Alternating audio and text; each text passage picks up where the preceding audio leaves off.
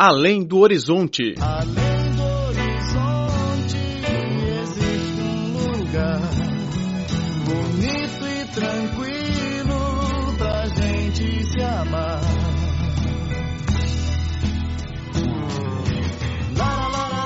Olá, caro ouvinte, bem-vindo a mais uma edição do Além do Horizonte. Sou Laura Lee. Pela ocasião do Dia Internacional da Criança, celebrado no dia 1 de junho, temos uma reportagem especial sobre a história de um menino de 12 anos, adepto da ópera de Beijing. 好我领一山呐、 Caro amigo, você está ouvindo Sua Wulong, um clássico da ópera de Beijing. Quem interpreta não é um ator profissional nem artista famoso, mas um garoto comum de Beijing. Ele chama-se Pei Daxi. Todos os sábados às seis da manhã, Pei Daxi, de 12 anos, sai da casa, pega o metrô sozinho e percorre metade da cidade de Beijing para frequentar o curso da ópera de Beijing. Após quatro horas de treino, ele volta para casa sozinho. Essa atividade de fim de semana já dura dois anos.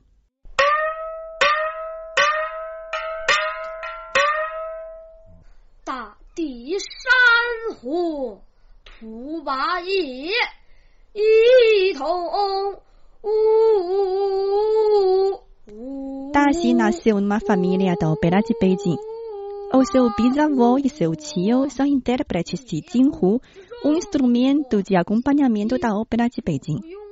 A avó Liu Qi é famosa artista de Wudan, um tipo de papel feminino da ópera.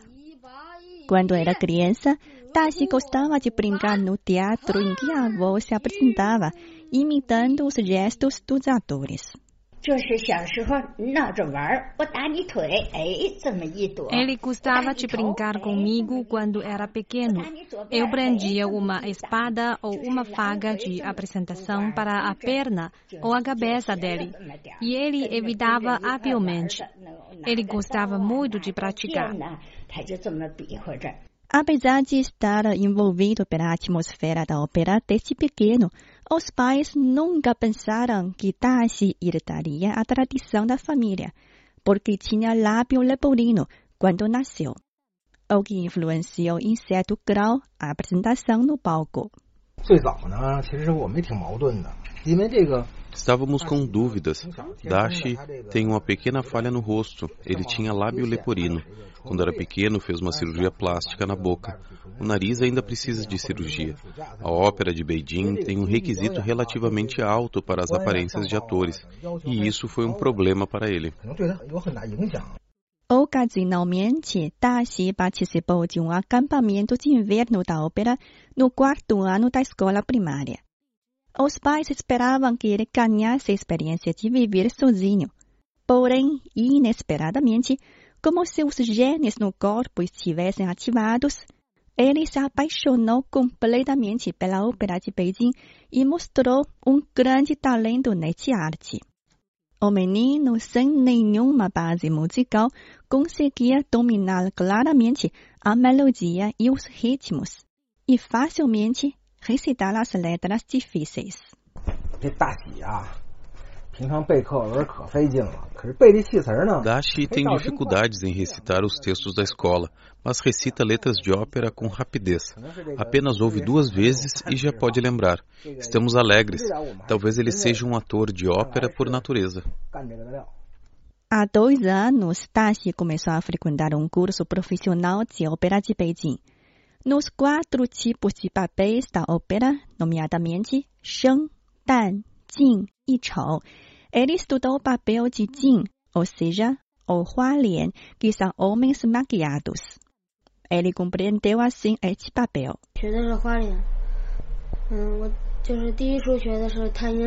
Estudei o papel de Hualian. A primeira obra que estudei foi Tan Yan Shan. Depois estudei Sua Wulong, Tan Huanlin, Ar e outras obras. Sinto que Hualian é o papel muito viril, que tem a máscara e gesto bonitos. Gosto mais de Sua Wulong. Shang Xiongxin foi traído por muitas pessoas Ele foi um grande herói e ele não tinha medo da morte. Então eu gosto bastante dele. Ele tem o temperamento do herói. Outra razão para Dashi escolher o Hualien é que este papel usa a máscara mais escura e densa do rosto, que cobre, de certa maneira, a sua falha facial. O ator de Hualien deve usar a máscara no palco. Com a máscara, ninguém me avistará mais.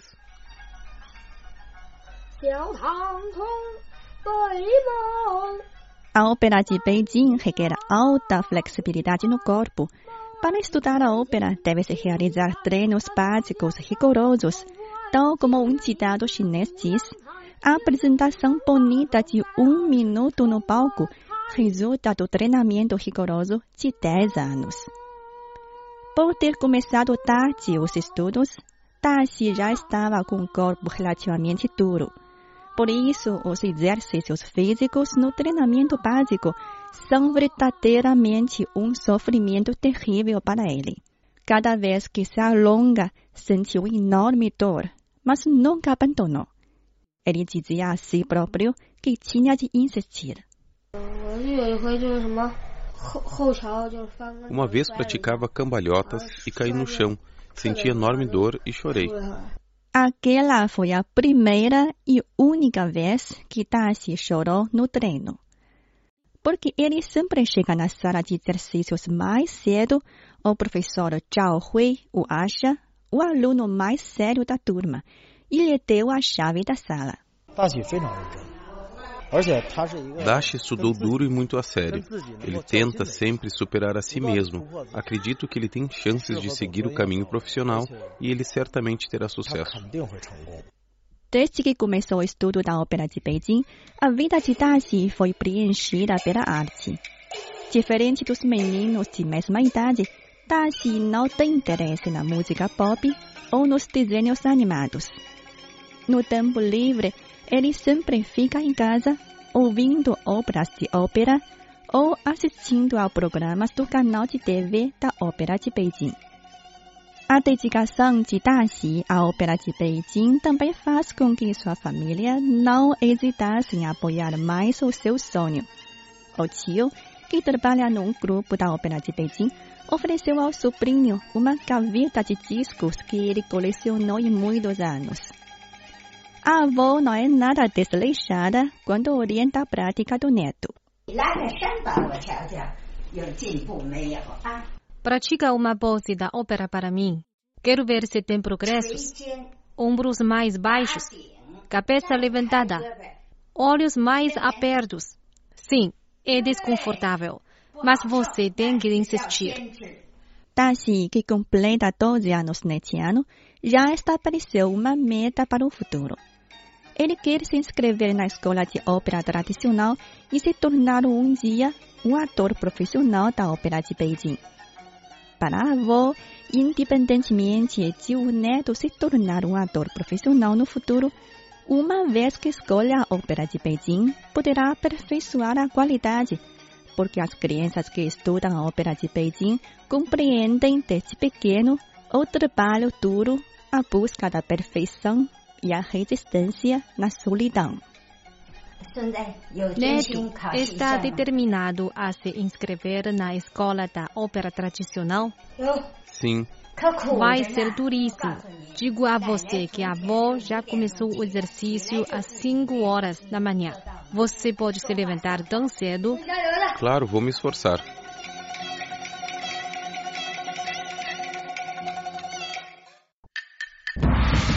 Cinemania, a paixão da China pela sétima arte.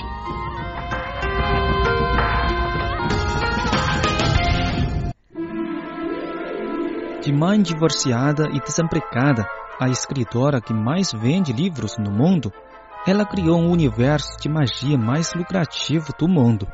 No programa de hoje, vamos conhecer a britânica J.K. Rowling e seu mundo mágico.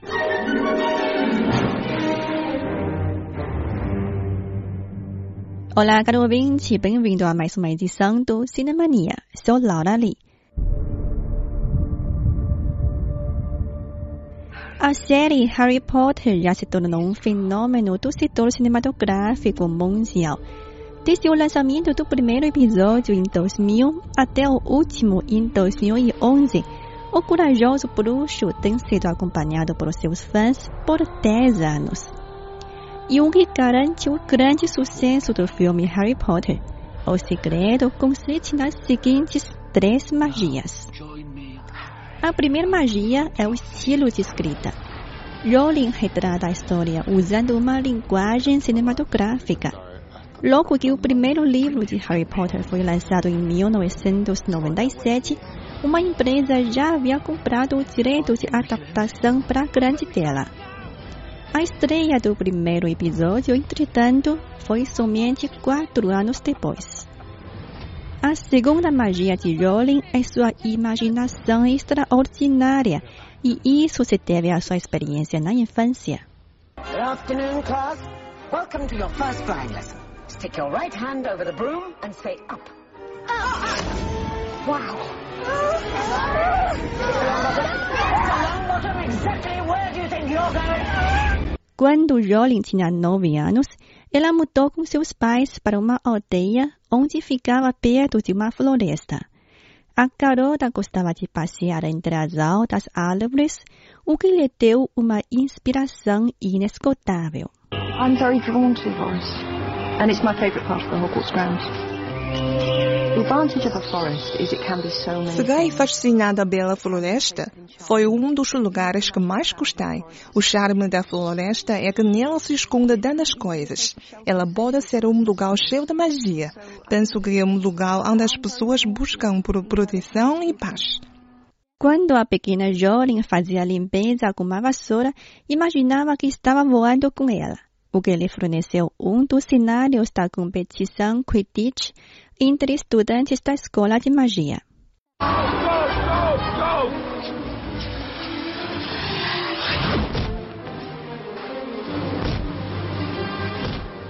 Aos 25 anos, Jolin namorou um rapaz que não morava na mesma cidade. Na altura, os dois costumavam se deslocar de trem para visitar um ao outro. Durante uma viagem, Joren estava na carruagem com um menino de cerca de 11 ou 12 anos. Com olhos verdes e cabelos pretos desalinhados, o garoto usava um par de óculos grandes. Joren o achou engraçado e notou sua experiência no caderno. Muitos anos depois, a aparência desse menino deu origem à imagem de Harry Potter. A terceira magia é que a produção valoriza o esforço de uma pessoa na resistência a um ambiente desfavorável. A escritora J.K. Rowling tinha um casamento infeliz. Ela se divorciou quando a filha havia recém-nascido. Desempregada, Rowling viveu com a filha sozinha, passando os dias dependendo do fundo de socorro do governo. We were as skint as you can be. Não tínhamos nada a exceto um abrigo, dependendo totalmente do subsídio do governo. Estava em desespero. Naquela altura me tornei uma pessoa fria e indiferente, não acreditando mais em uma vida feliz. Todas as glórias da vida desapareceram. O dia de casamento de Rowling, 15 de outubro, uma sexta-feira, foi o pesadelo da escritora que definiu esse dia como o dia de regresso do diabo no livro de Potter.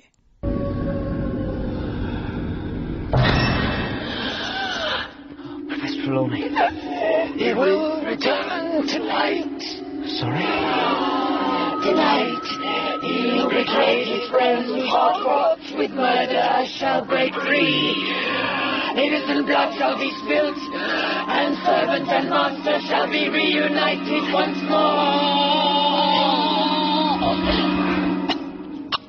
Com a pobreza e o desespero, Jorin começou sua trajetória de criação literária. Depois de concluir o primeiro livro, ela contatou 12 editoras, mas todas recusaram-se publicar o romance. Parecido com a experiência dura de Jorin, as personagens do livro também têm vidas difíceis.